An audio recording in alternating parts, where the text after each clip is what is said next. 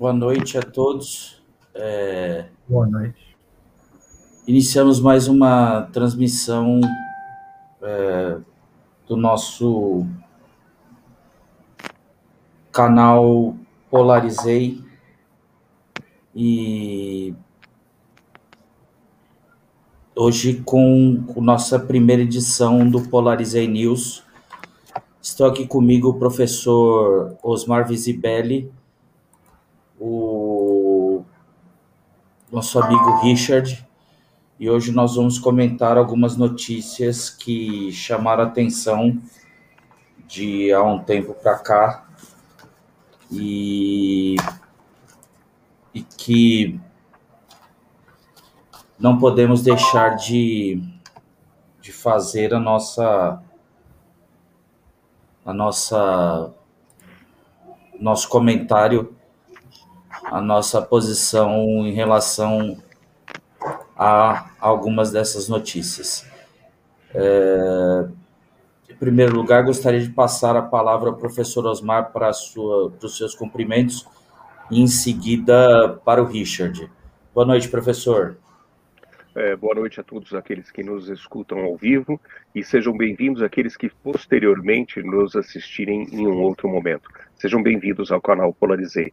Nós temos por missão precípua é, defendermos pautas eh, que estejam relacionadas ao bom, ao belo e em relação a tudo aquilo que é verdadeiro. Sugiro a vocês, nós temos um textinho de introdução uh, explicitando as nossas posições no, no, em cada um dos nossos canais. Sejam todos bem-vindos. Obrigado, professor. Boa noite, Richard.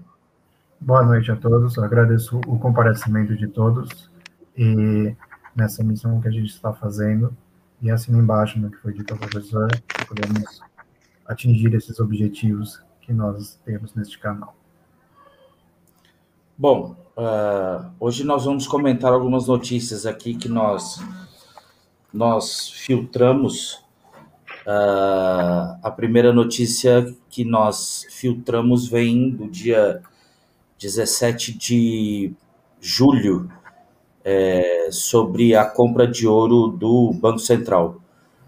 O Banco Central compra em junho 41,8 toneladas de ouro para reforçar a reserva do país. Após anos sem alterar de forma substancial a quantia de ouro nas reservas internacionais, o Banco Central, é, comandado por Roberto Campos Neto, comprou 41,8 toneladas do metal em junho.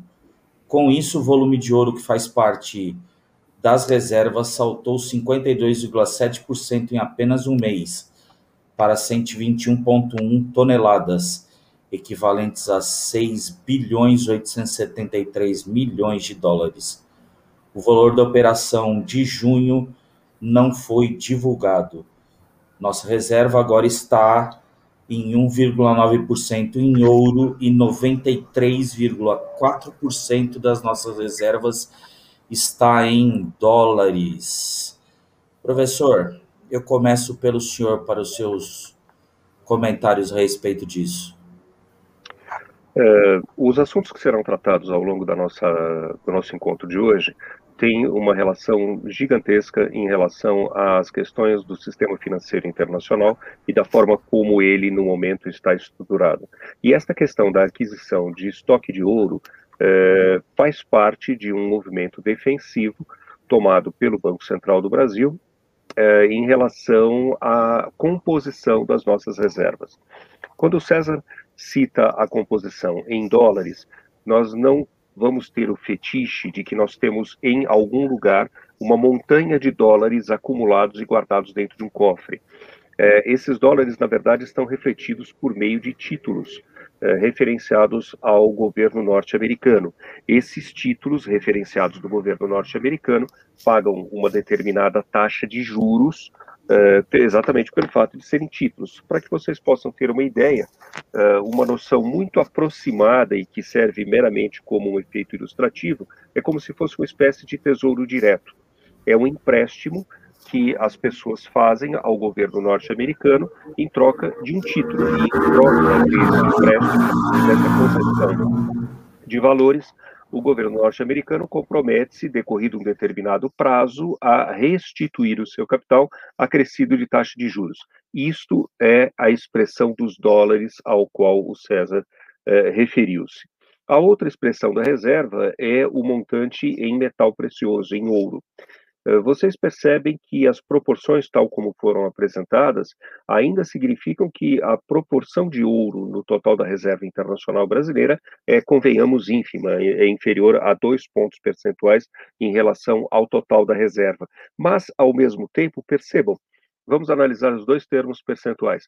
Percentualmente, o total do ouro é muito pequeno, menos de 2%, mas, ao mesmo tempo, esta aquisição de cerca de 42 toneladas, significaram um acréscimo de 53% das reservas de ouro anteriormente existentes.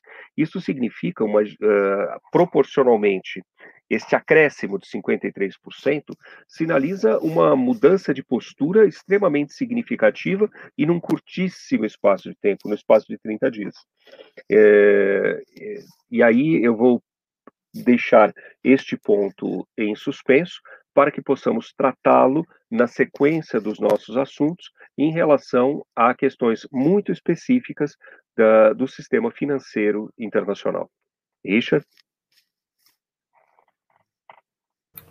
Acerca disso, uh, eu queria dizer, falar um pouco da teoria acerca em volta do ouro como reserva em substituição ao dólar a gente tem que entender que o dólar ele toma o lugar do ouro pouco após a Segunda Guerra Mundial, com o sistema de Bretton Woods. Esse sistema se mantém durante muito tempo, até a crise do petróleo, em que você tem agora uma expansão maior dele e uma maior empréstimo dele. O que isso causa? Uh, quando você tem uma moeda uh, lastreada em impressão, não no metal, a partir daí você pode expandir indefinitivamente o monetário. Você vai, vai imprimindo dinheiro, emitindo dinheiro cada vez mais, afinal de contas é papel e você pode simplesmente emitir ele. No caso, quando é ouro, você não faz isso porque você tem a limitação do estoque de ouro que você tem para poder emitir o papel moeda ou a moeda em si com uma quantidade de ouro. Um exemplo disso é anterior mesmo ao sistema de dólar, em que na, no período da Inglaterra, em que o país funcionava primeiro via ouro, com a ocorrência das guerras napoleônicas no final do século XVIII, eles acabam abandonando durante esse período da guerra o padrão ouro para poder financiar, obviamente, a guerra, mas eventualmente eles acabam voltando a esse padrão para poder estabilizar a economia, porque o que ocorre é que a expansão monetária causa inflação e baixo crescimento, e eventualmente o endividamento do Estado. O que a gente vê agora no sistema internacional uh, mundial é o fato de que os Estados Unidos está vivendo uma forte expansão do dólar novamente, e pelo fato de ele ser o único país que tem detém o dólar por ser dele, ele sempre se propiciou a fazer essa gigantesca expansão de qualquer projeto que fosse nos Estados Unidos. O welfare state, o, uh, projetos de gasto do governo com aventuras militares, com tudo isso.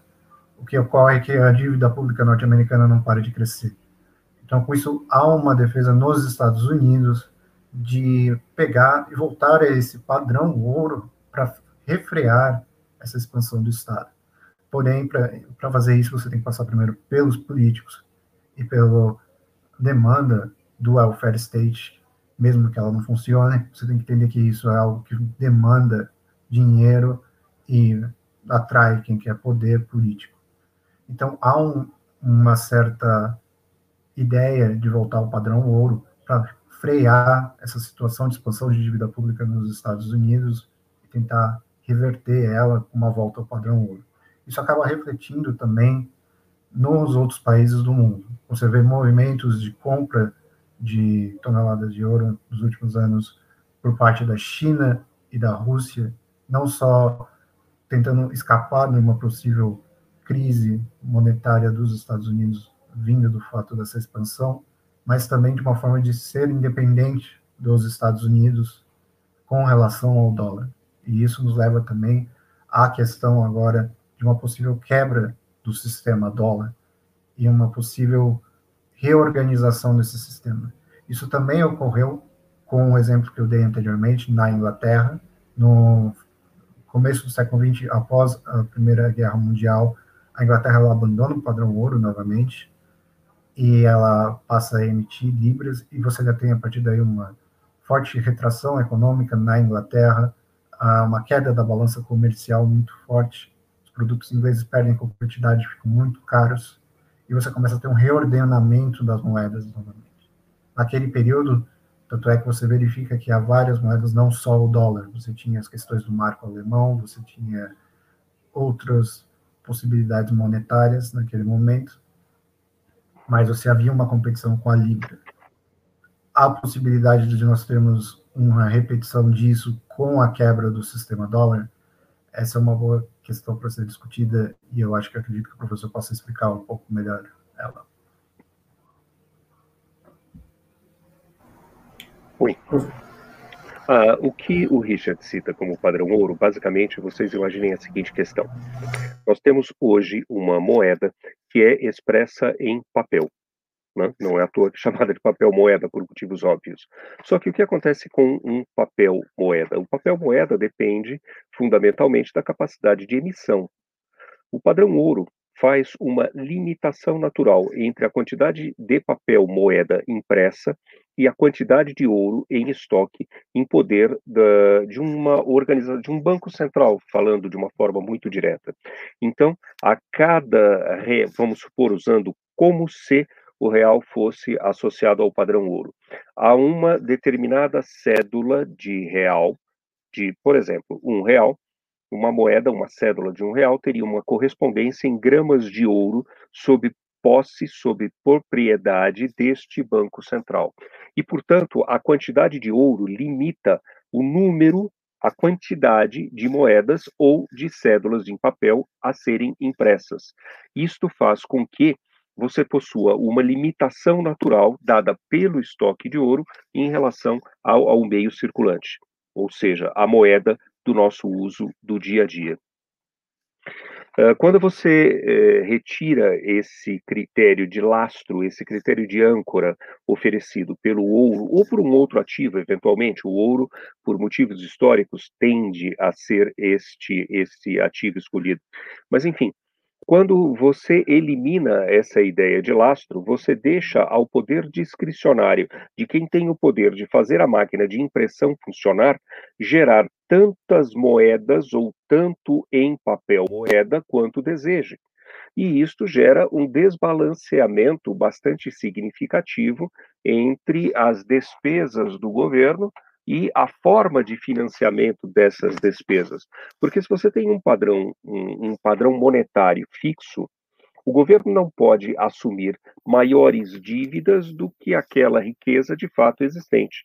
A partir do momento em que você tem um comprometimento desta situação, você tá, pra, passa a não apenas imprimir volume de dinheiro a mais, e eu estou usando literalmente o termo imprimir, porque além de tecnicamente ele ser adequado, uma vez que é uma impressora, evidentemente uma impressora que usa um papel sofisticado, que usa técnicas sofisticadas, mas é uma impressora, ora, a capacidade de impressão diz basicamente a respeito da qualidade, da qualidade tecnológica da máquina, e não diz respeito à criação de riquezas efetivo por parte da nação por parte eh, da população e da economia daquele determinado estado. Quando não existe este lastro fixo, além da irresponsabilidade de apertar o botão da impressora a qualquer momento que se deseje, você tem a questão do endividamento. A partir do momento em que você não tem limites praticamente ao endividamento do Estado, o crescimento destas dívidas passa a assumir uma importante função no financiamento das, uh, do desenvolvimento deste próprio Estado, dessas próprias organizações. É, basicamente, nós, a cada momento que adquirimos um título do governo, estamos cacifando despesas governamentais que não encontram necessariamente amparo na riqueza criada ou que esteja sendo criada. É, a, a, capacidade, a, limitação da capacidade de endividamento dos países realmente é uma questão premente do sistema financeiro mundial. Muitas moedas estão bastante, como eu diria, desequilibradas em relação a isso.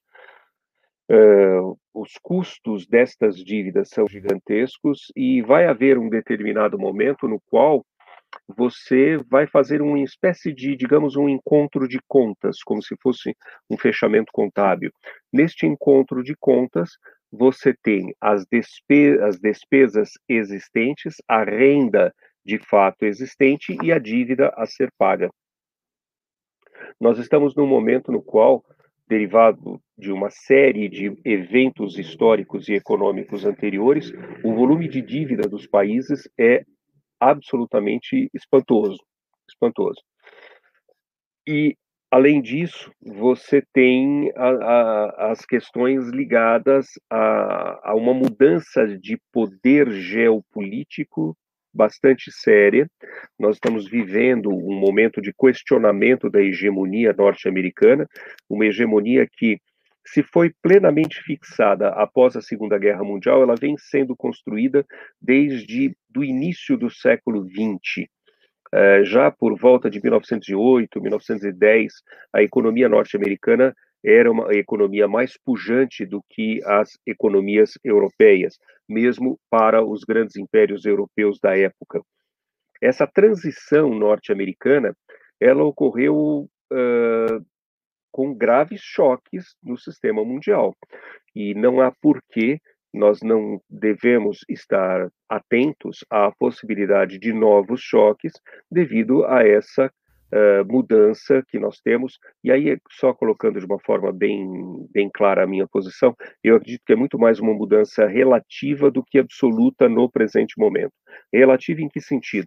Muito decorrente da decadência do poder norte-americano e da ascensão chinesa, chinesa em particular, mas não só a China. É, não exatamente a China crescendo tanto, mas a economia americana e a sociedade norte-americana perdendo o seu impulso básico.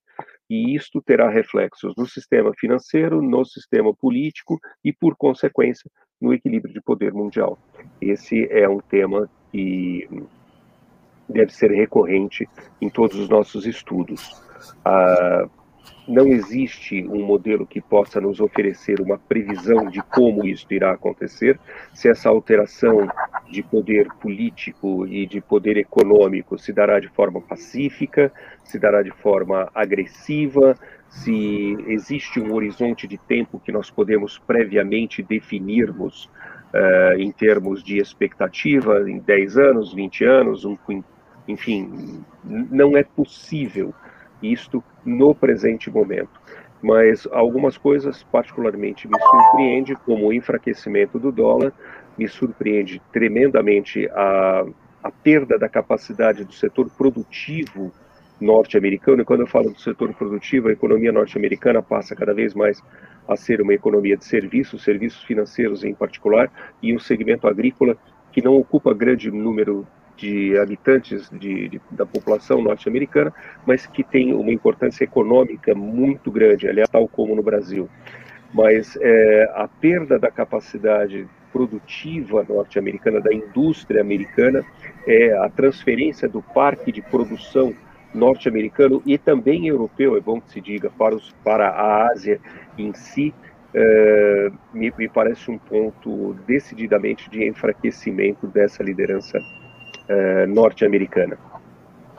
Bom, é, dando sequência aos nossos assuntos aqui, a próxima notícia que nós separamos é a seguinte. Pix é o primeiro passo do Banco Central no caminho da substituição da moeda em espécie pelo real digital, dizem especialistas. O presidente do BC vê o real digital já em circulação em 2022 medida aumentaria a rastreabilidade dos recursos e diminuiria a quantidade de crimes. Uma sequência desse que se refere ao Banco Central, é, essa rodada eu abro agora com o Richard. Por favor, Richard.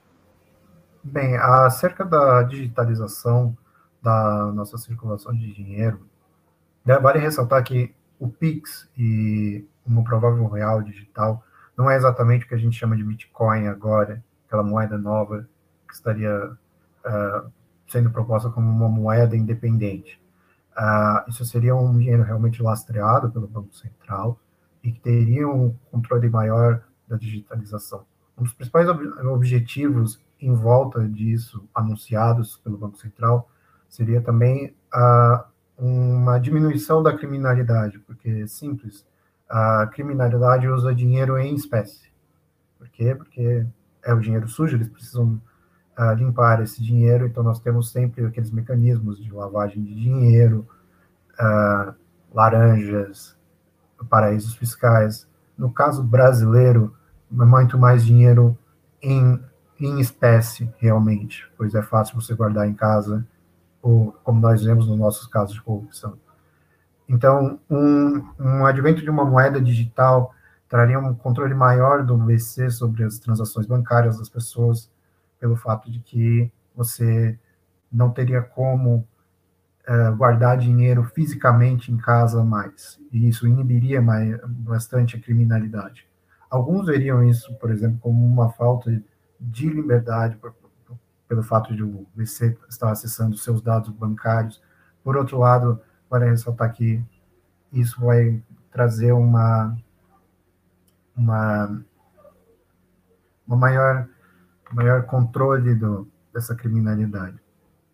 Um outro fator importante seria justamente conter essa expansão monetária e quantidade de dinheiro que haveria dentro da economia. Óbvio, o governo vai continuar emitindo dinheiro, porém ele vai agora ter uma certa retirada do que é o do físico e dos custos do físico que acabam levando os gastos públicos.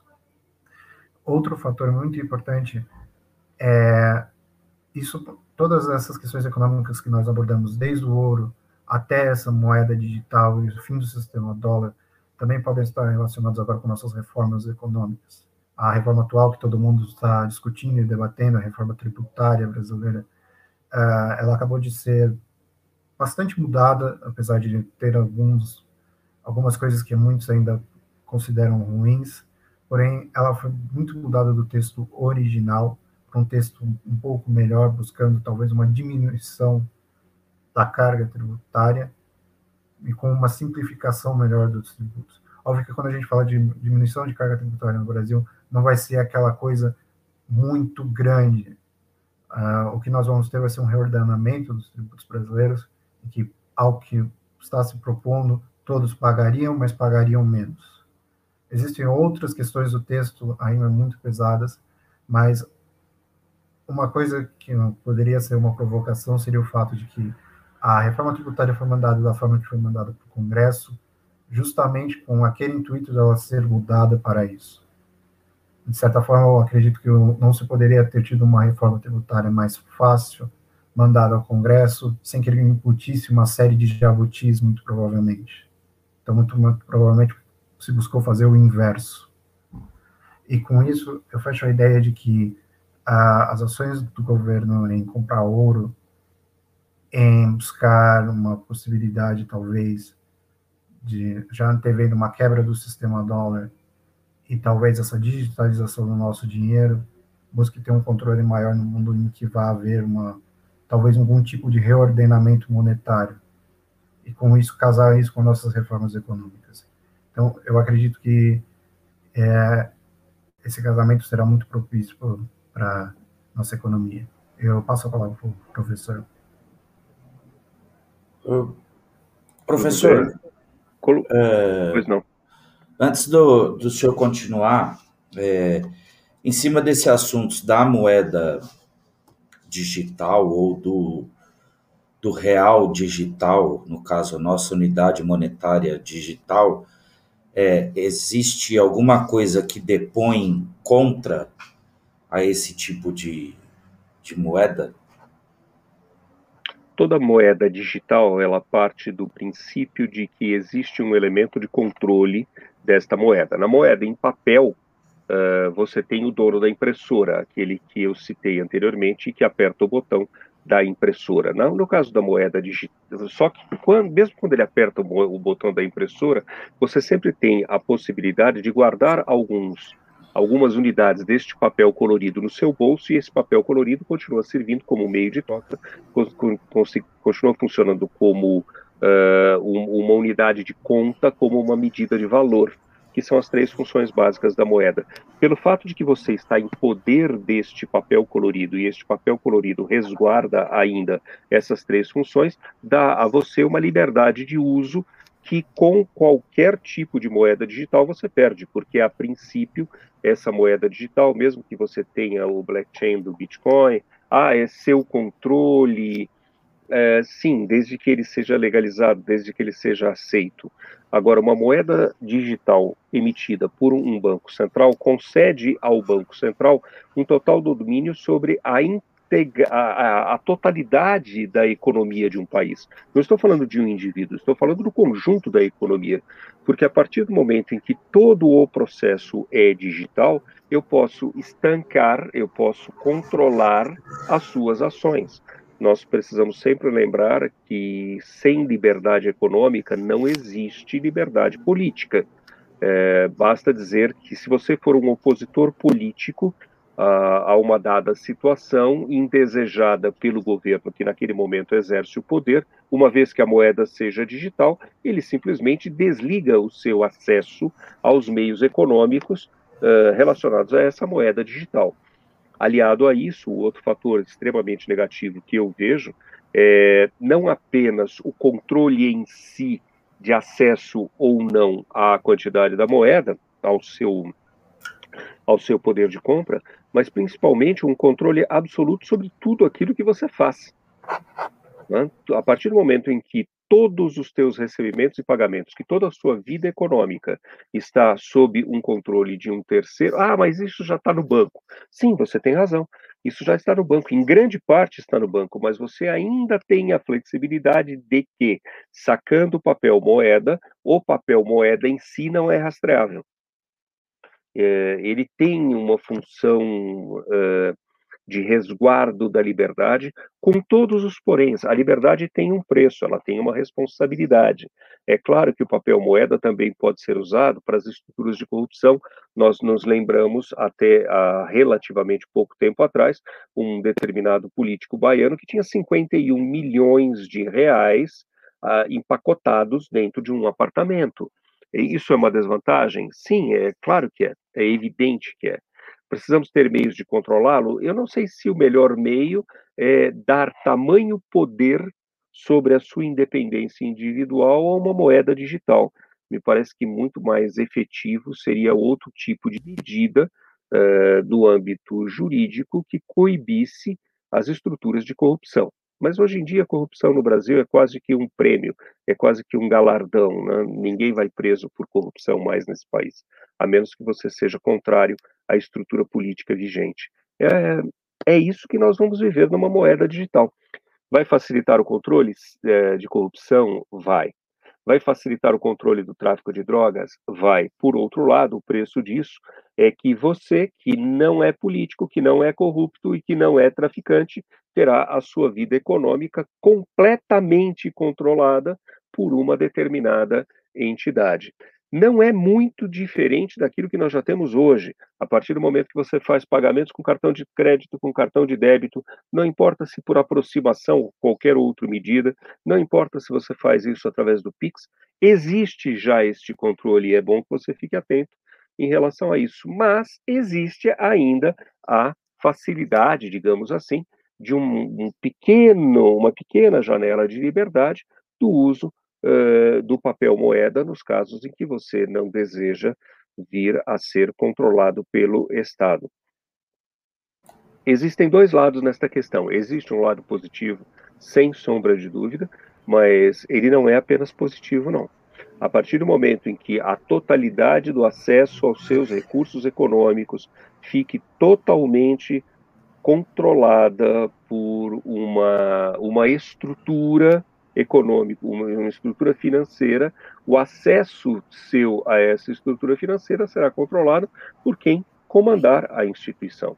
E não esqueçam, não é quem comanda a instituição, o banco A, B ou C, é quem comanda a instituição via Banco Central. No momento, o Banco Central do Brasil tem uma independência uh, operacional e, e, e legal permanece? Não se sabe. Nesse país as coisas mudam com uma frequência absoluta.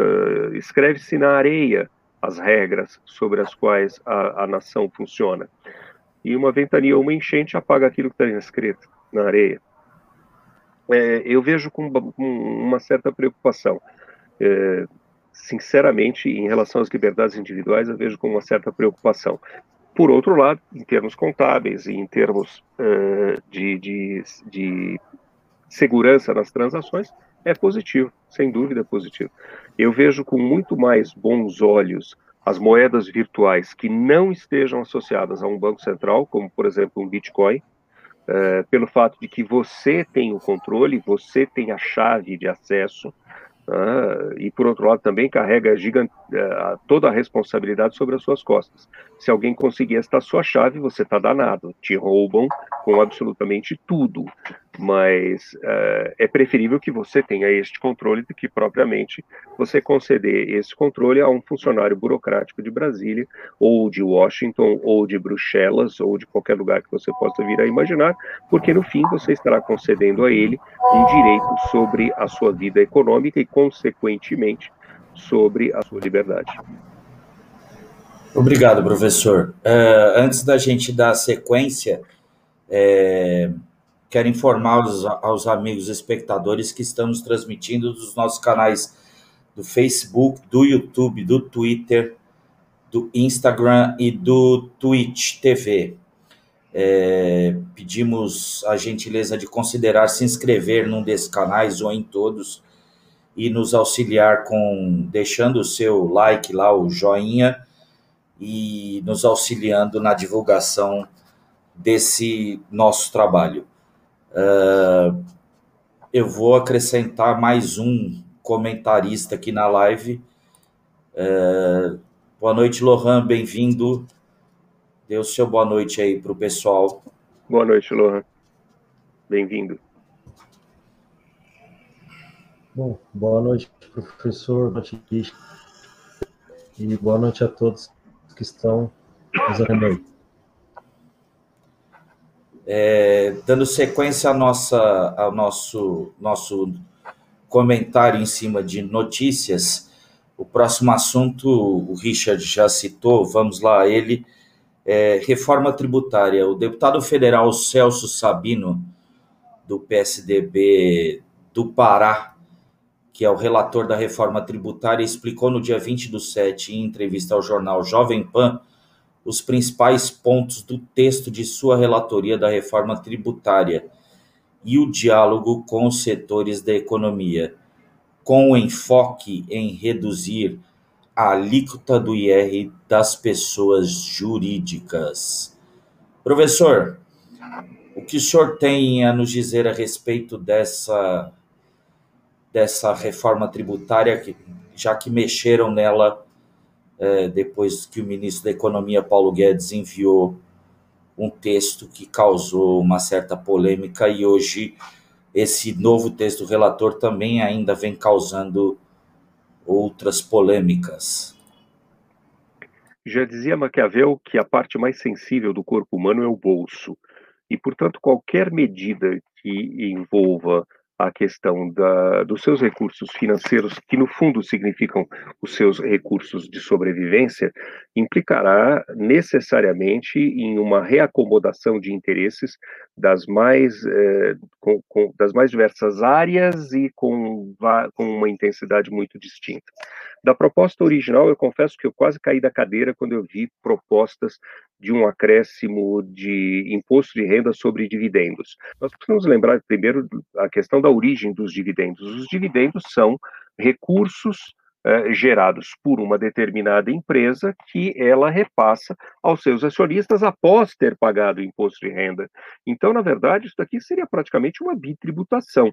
Você tem a renda, você tem o imposto sobre a renda eh, incidindo no fato gerador, que são a, que é a produção, a venda, a ação da própria empresa, e depois aquela parcela que o investidor concedeu à empresa concedeu a título de capital de risco, porque quando você compra uma ação que dá origem a um direito a um dividendo, o direito ao dividendo só acontece se houver lucro na apuração do resultado da companhia.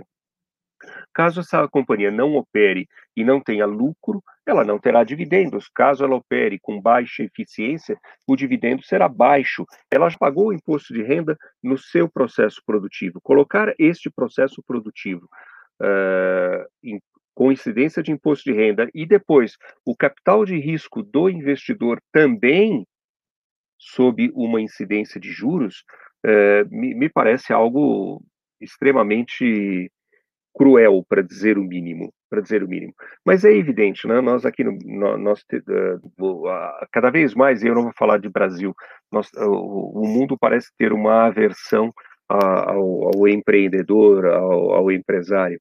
E o investidor também é um empresário na, no, na, no sentido de que, se ele não vai buscar exatamente um cliente para um produto, para um serviço a ser vendido, ele busca uma empresa que possa oferecer a ele um determinado, uma determinada estrutura de remuneração expressa através dos dividendos. Qualquer reforma tributária no Brasil, a meu ver, antes de mais nada, deve partir por uma simplificação não apenas dos fatos geradores, mas como da estrutura burocrática como um todo. A estrutura burocrática que leva à, prestação de contas a, aos diversos órgãos de fiscalização representa um custo gigantesco para toda e qualquer empresa.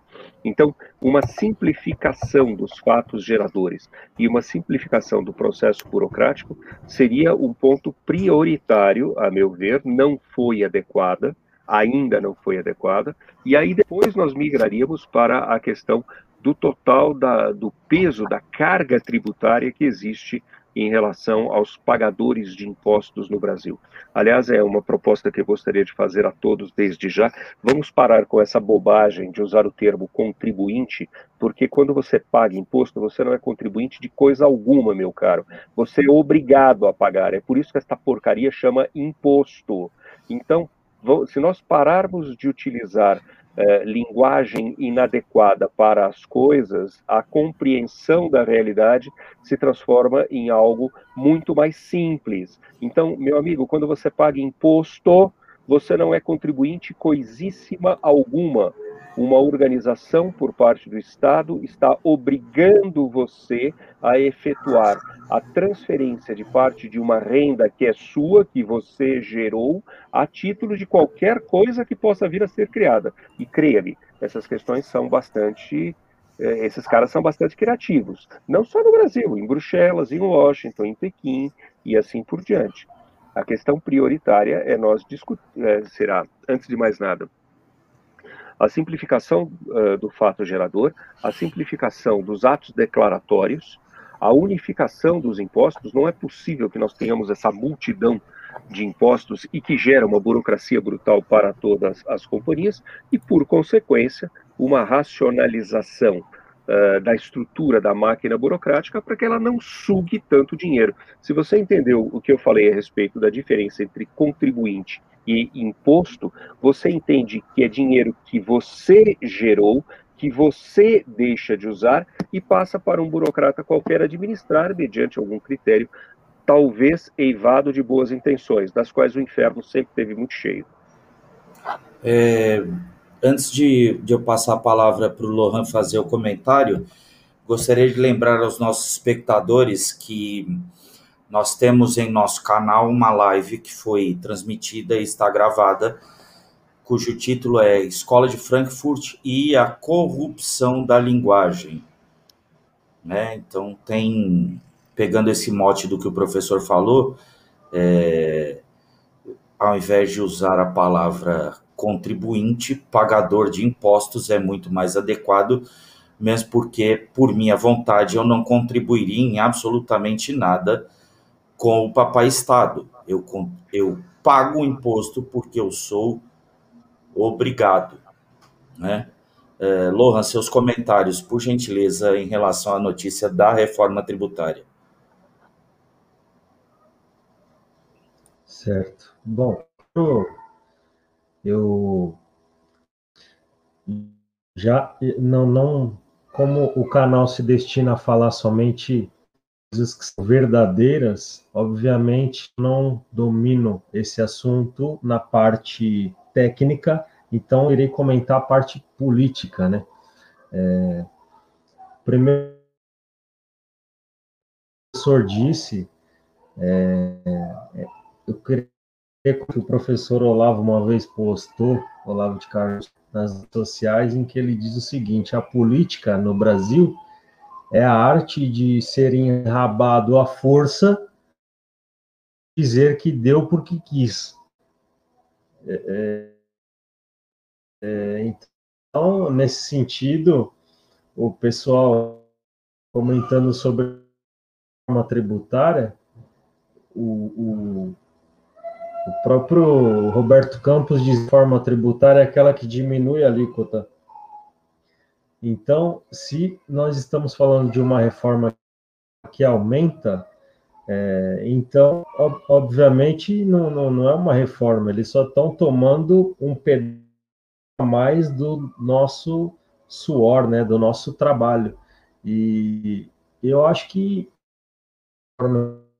realmente errado, eu acredito que essa reforma deveria pela reforma da é, administração e só então depois, quando você conseguir reduzir os altos salários do, do, do funcionalismo, os privilégios do funcionalismo, é que você então colocaria uma reforma, e é esse sentido em que eu estou dizendo, em que você conseguir tributos, é, é, inclusive na, na, e sobretudo na área em que ele é, em aumentar, que é no, no, dividendo, né, que é, na real, em quem gera o, o, o capital no Brasil, quem gera emprego, quem gera renda.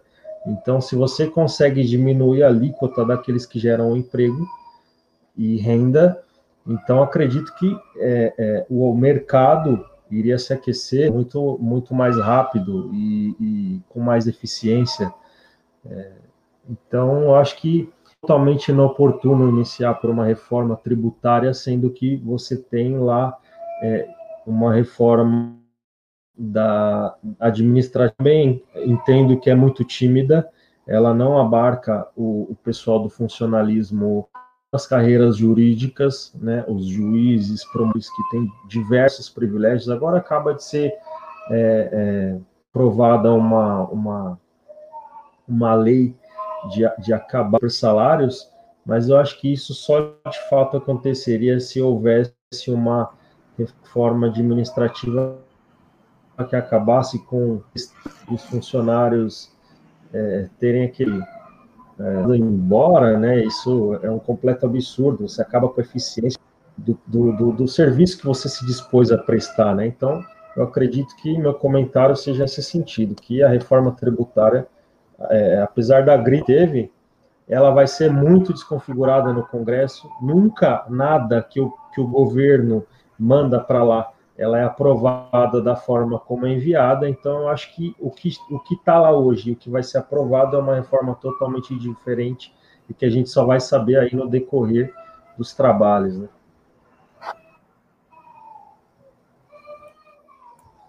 Bom, é, antes de darmos sequência, é, gostaria de avisar aos nossos amigos espectadores que agora o canal também tem o número de WhatsApp, que eu estou colocando em tela. E nosso WhatsApp é o 11 95834 7395. Um, mais um canal para vocês nos escreverem, nos enviarem sugestões para que nós possamos criar conteúdo e possamos contribuir com mais coisas que vocês gostariam de nos ver falando ou uh, uh, escrevendo sobre uh, determinado assunto. Richard, a palavra para o complemento do seu comentário. Uh, para uh, finalizar esse assunto da pauta econômica, uh, eu queria fazer um breve comentário acerca da reforma administrativa, que eu acho que todos concordam que talvez seja a reforma mais importante que se deve fazer no Brasil atualmente. Eu ouso dizer que não é somente pela economia, mas pelo próprio princípio da reforma. O fim da estabilidade para o funcionário público é um grande passo para o Brasil, para ele acabar com a exposição de gastos e com os privilégios que realmente existem nesse país. Ah, mas não vai atingir o judiciário, não vai atingir o militar, não vai atingir essa ou aquela outra categoria que seria o alto clero do nosso funcionalismo público. Lembre-se que de Bastiat, o sonho, todo o expropriador acaba gerando mais expropriadores que querem mais expropriação. Essa, essa é a lógica do funcionalismo público. Óbvio, aqueles defensores dessa ideia dizem que há algum tipo de democracia pelo, com a estabilidade, que isso evita que prefeitos, uh, cargos do executivo aparelhem o Estado. Isso tudo é muito bonito, exceto que a gente sabe que quando vira e mexe uma eleição de uma cidade, mesmo pequena, a gente sabe que entra aqueles que são dos políticos que foram eleitos. E acabam ficando graças à estabilidade do serviço público. Então, querendo ou não, a reforma administrativa, pelo princípio, para mim, acaba fazendo aquilo que o contrário de Bastiat. Tira dos pequenos para que eles comecem a engrossar a voz para tirar dos grandes. Afinal de contas, a gente não espera que aqueles que fazem as nossas leis, que interpretam elas, vão tirar os deles, não vão pôr empecilhos em caso essa reforma fosse mais ampla. Uh, com ela colada com a reforma tributária, eu acho que talvez a gente esteja melhor economicamente. É claro que a reforma tributária também acho que é uma unanimidade aqui no grupo. Ela no primeiro momento ela era péssima, porém eu, como coloquei no começo do assunto, acredito que ela foi feita para ser péssima justamente para ser mudada. Pois se ela tivesse ido ao nosso Congresso de uma outra forma, muito provavelmente o número de jabutis que ia ter dentro dela vai ser grande. Não estou falando que muito provavelmente não vá haver outros jabutis nessa.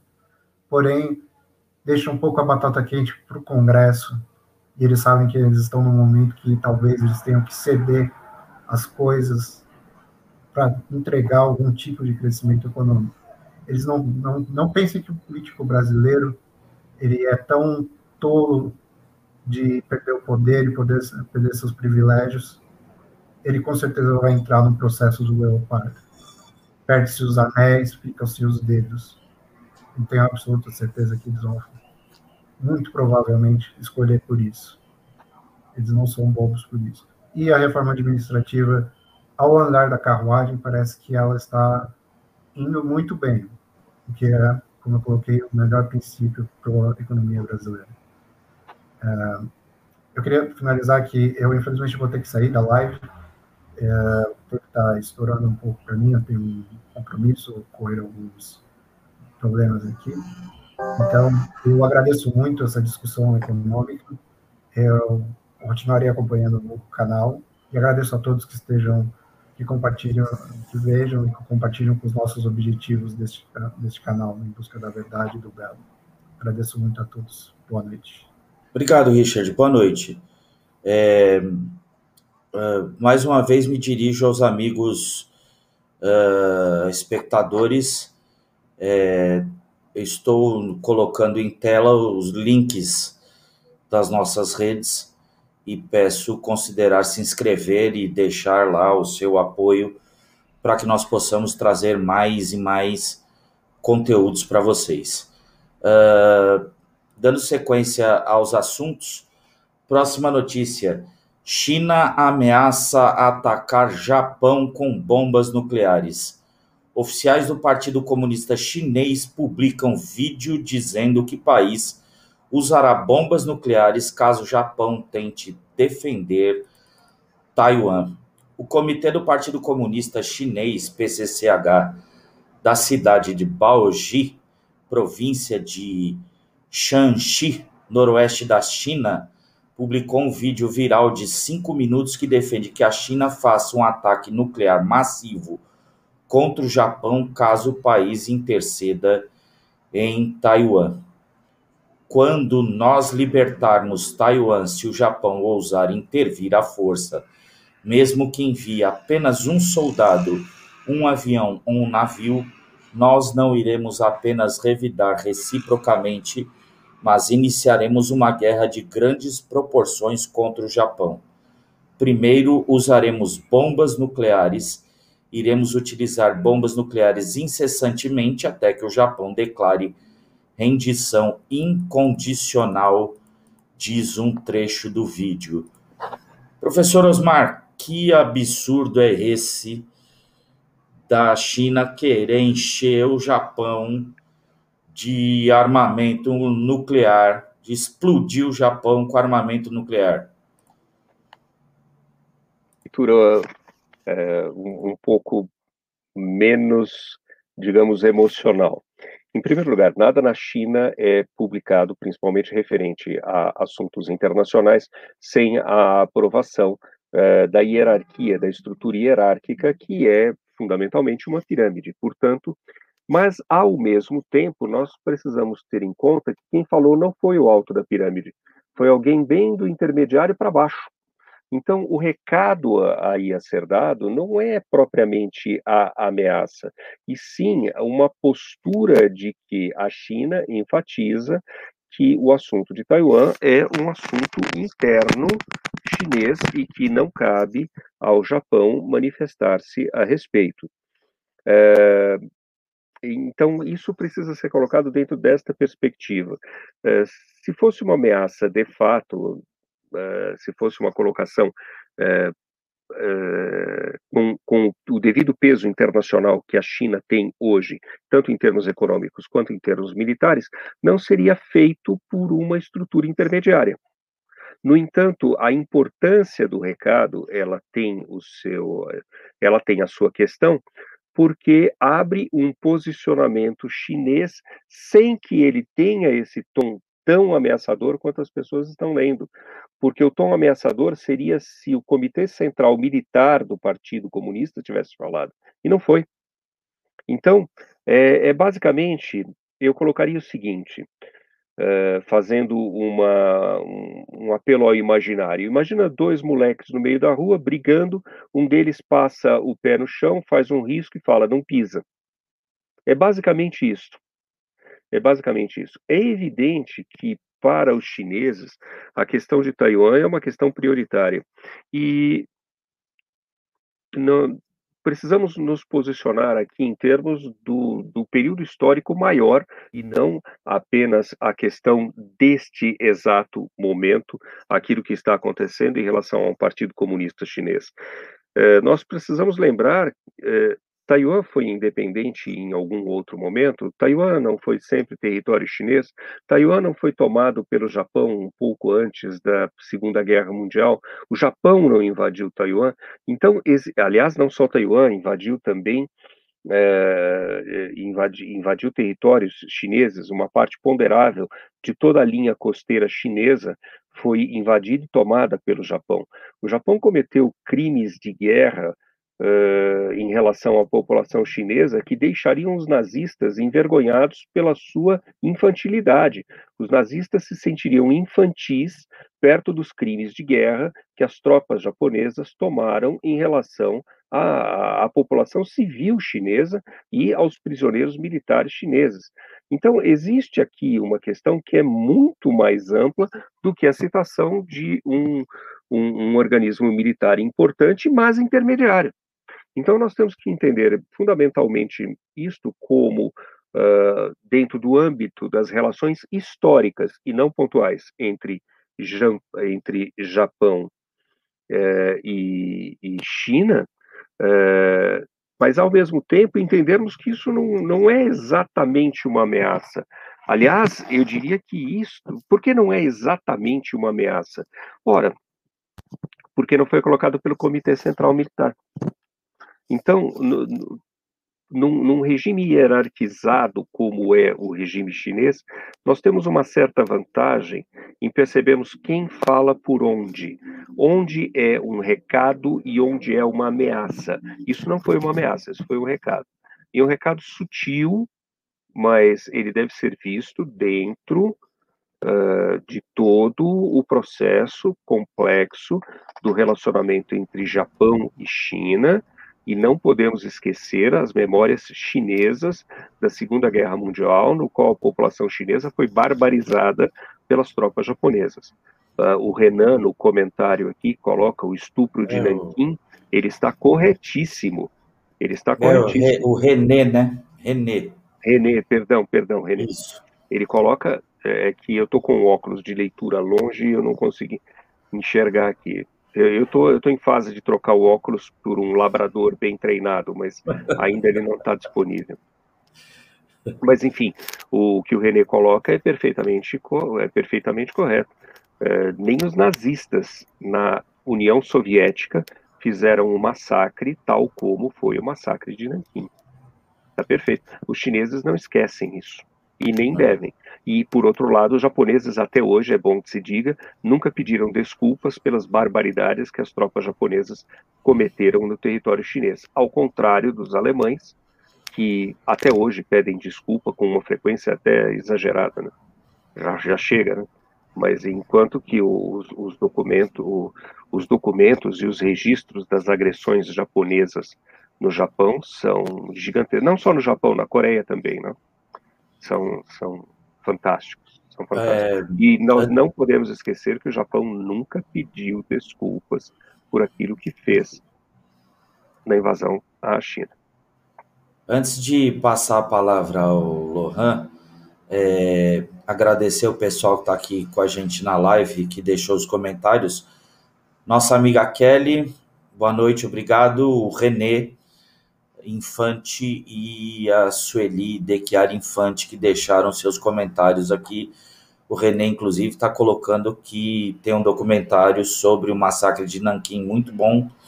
É, não sabe se ainda tem na Netflix.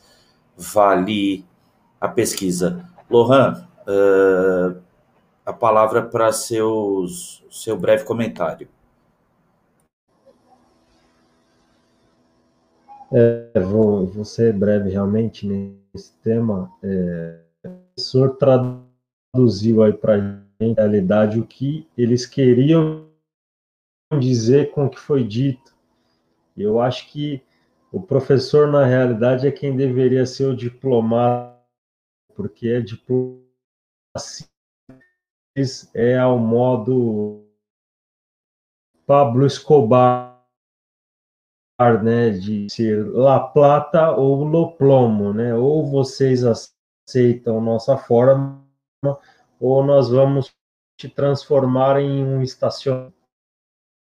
Não sou muito de, de recado, né? Vamos dizer é, é, que, que eles transmitiram dessa forma. O embaixador chinês aqui no Brasil também age completamente fora dos padrões da diplomacia e eu acredito que dessa forma eles é, é, é acabam alguns transtornos desnecessários, né? Porque se a, a, o real recado que eles queriam passar era, olha, nós entendemos a, é, Taiwan como um, algo de, de uma questão é, da nossa soberania, só, somente dizer isso fica muito claro, não precisa você dizer que vai jogar bomba.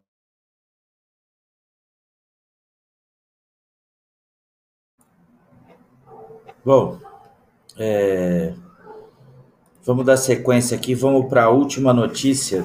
É, também se trata de é, uma notícia recente, aliás, pelo que eu estou vendo aqui, é uma notícia que saiu hoje é, em Cuba, manifestantes são presos após participarem de atos contra o regime comunista. Algumas famílias seguem sem notícias de parentes. Pátria Vida, uma canção anticomunista de vários dos músicos mais populares de Cuba no exílio, e que se tornou viral se transformou em um hino para os protestos sem precedentes que abalaram o país caribenho neste mês. Agora, o artista visual que filmou parte do videoclipe em Cuba, Anielo Troia, foi condenado a um ano de prisão sob acusação de instigar tumultos após participação em um ato em Havana, segundo familiares. Os manifestantes argumentam que é apenas o começo de uma onda de julgamentos sumários das centenas de cidadãos que as autoridades do regime comunista detiveram durante e após os protestos de 11 e 12 de julho.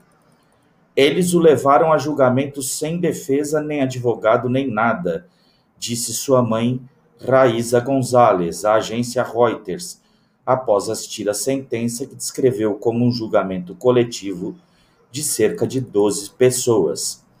Autoridades cubanas que atendem a jornalistas estrangeiros não responderam imediatamente a um pedido de comentário sobre os casos dos detidos na ilha. O ditador Miguel Dias Canel afirmou na televisão estatal na semana passada que há pessoas que receberão a resposta que a lei cubana considera e que será enérgica. Ele, no entanto, garantiu que haveria o devido processo legal. A maioria dos detidos foi mantida incomunicável enquanto a localização de alguns ainda é desconhecida, segundo o grupo de direitos humanos no exílio Cubalex e a Human Rights Watch. Os cubanos têm postado fotos de pessoas que dizem não conseguir localizar ou compartilhado histórias de prisões em um grupo de Facebook chamado Desaparecidos SOS Cuba, com mais de 10 mil membros. Fomos de delegacia em delegacia procurando por ela, revelou Alberto Betancourt sobre sua irmã, mãe de dois filhos detida em um protesto em Havana. Eles não me deixam falar com ela, acrescentou, contendo as lágrimas. Mas ela não é uma criminosa. Ela simplesmente se deixou levar pela multidão, observou. Autoridades do Ministério do Interior cubano negaram que alguém estaria desaparecido e disseram que uma lista de detidos que circula, eles não disseram qual, é manipulada e inclui pessoas que nunca foram detidas. Mais um estágio aí para Cuba. É, Cuba agora está se assemelhando um pouco ao Brasil, porque aqui no Brasil, assim como em Cuba, fundo do poço é só um estágio. É, o regime consegue cavar mais fundo lá e os brasileiros conseguem cavar mais fundo aqui. É isso, professor? O que mais me espanta nessa questão é o monumental silêncio, é, o escandaloso silêncio da parte da grande mídia nacional. É, é vergonhoso esse, esse processo que nós estamos vivendo aqui no Brasil. As pessoas em Cuba foram à rua motivados, tenho certeza, por um absoluto desespero. Afinal de contas, Cuba é uh, possui o mais eficiente instrumento de repressão política de todo o mundo ocidental. Cuba é uma, cidade, é uma sociedade policial coordenada não apenas pelos aparelhos oficiais, uh, digamos, ou quando eu falo oficiais uniformizados, como também uma estrutura de uma polícia secreta e os comitês de defesa da revolução, que são canalhas infiltrados nas vizinhanças e que têm como função precípua denunciar os opositores do regime. O escandaloso, o escandaloso em relação ao Brasil é esse lixo que nós temos na grande mídia que ignora as fontes do processo e que minimizam o espaço noticioso a respeito de um fenômeno tal como este. Na minha opinião, as chances de um movimento espontâneo em Cuba aliás, movimentos espontâneos sempre são uma coisa um pouco delicada. A meu ver, eles não existem, eles sempre necessitam de uma liderança. Uma liderança em Cuba contrária ao regime, antes de mais nada, deve estar imbuída de uma coragem moral e física absolutamente gigantesca. Uh, confrontar regimes de cárcere, como são os regimes comunistas, por definição, porque só há uma, né, historicamente não há um exemplo de um regime comunista que tenha prezado as liberdades individuais. E quando você vê um tonto falar que as garantias legais dos julgamentos estão garantidas, era a mesma coisa que Stalin falava nos julgamentos de Moscou de 1937, onde uh, os vereditos já estavam determinados. É a mesma coisa do tipo de julgamento da ex-presidente da Bolívia, que encontra-se presa pelo regime cocaleiro implantado em La Paz. É, é uma característica desse tipo de organização política, a supressão das liberdades individuais, e, portanto, partindo deste princípio, eu espero que nós tenhamos juízo suficiente para que, com a ajuda de Deus, não caiamos numa armadilha complexa como essa, da qual a sociedade brasileira terá enormes dificuldades, se cair, em livrar-se. Lohan?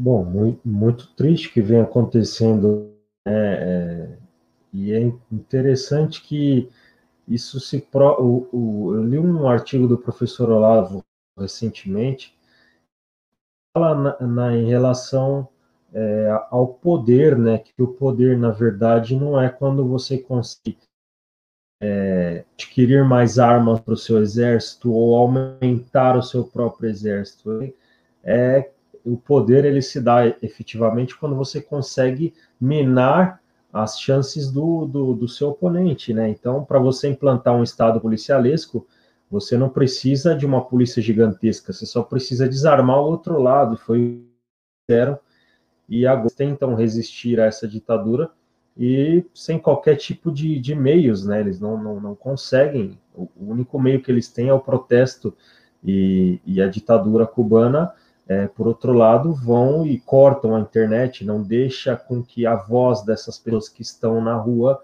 possa ecoar fora do, do, do da, da, da front, das fronteiras de Cuba, né?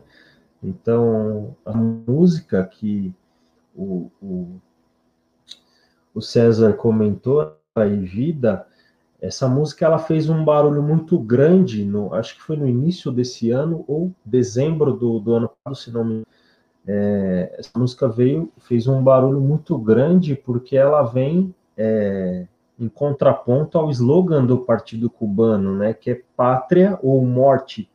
E aí é, é um grupo de rappers jovens, de jovens, né, fizeram essa música, ela, ela viralizou em poucos dias e acabou causando um desgaste na cúpula do Partido Comunista de Cuba. A gente né, tá tomando aí os, os noticiários e só que assim eu, eu não tenho muita perspectiva de que acabou maior do que do que está acontecendo hoje, sabe? Porque é, como eu disse, sem meios, é até onde eles conseguem resistir com é, é, essa, vamos dizer, contra-revolução. Né? Bom, é, esperamos em Deus que os irmãos cubanos consigam se libertar desse mal que assola o país há, há mais de 62 anos e René coloca aqui de uma cubana chamada Zoe Martinez, que vive no Brasil e vem dando diversas entrevistas. Vale a pena conferir. Só devo chamar atenção com um pouco de cuidado que essa cubana, certa feita, deixou-se envolver pela nossa amiga Joyce Hasselman, a quem eu não desejo mal, só não desejo votos.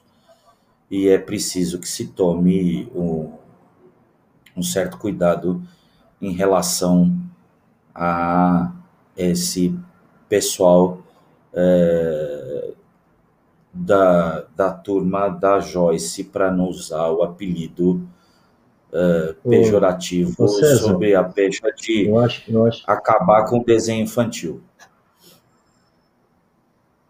Pode falar. Eu acho que na realidade ela foi usada pela Joyce.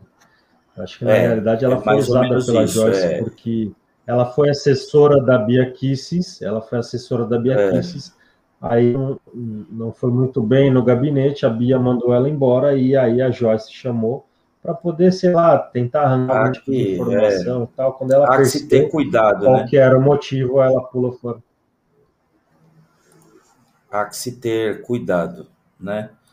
É, eu volto a, a mostrar para todos o, os nossos canais, né? Em nosso site você encontra lá uh, o link para as nossas redes, encontra todos os links uh, das nossas redes sociais. Em tela está o nosso site www.polarizei.net. Nós já temos lá textos uh, do nosso professor Osmar aqui de apresentação do canal um texto sobre o feminismo escrito pelo Lohan. Temos um texto Imbecil Juvenil, que reproduzimos no canal, do grande e excelente professor Olavo de Carvalho. Uh, já temos lá em nosso canal alguns podcasts. Uh, sábado iremos transmitir a reunião do nosso grupo de estudos, uh, em que falaremos do diálogo de Platão, denominado Teteto, não percam, se você conhece o diálogo, participe conosco. Envie-nos suas perguntas, suas observações uh, durante a transmissão da reunião nos nossos canais através do chat. Uh, participem conosco. Para a semana que vem, teremos também é, um vídeo tratando sobre o diálogo de, é, de Platão denominado Menon, uh, um diálogo interessantíssimo. Uh, e aí eu falo por mim, porque esse diálogo chamou muito a minha atenção. Uh, entre em contato conosco, uh, aqui está o e-mail também do canal, canal.polarizei.gmail.com. Nosso WhatsApp é o 11 958347395. Será um prazer escutar a todos e atender aos pedidos e às sugestões de vocês. Acompanhe-nos em nossas próximas transmissões, é, nos auxiliem com as perguntas e com os seus pedidos, que teremos também prazer durante a transmissão em responder a todos. Abro a palavra mais uma vez para o Lohan e depois o professor Osmar para as despedidas e depois encerramos.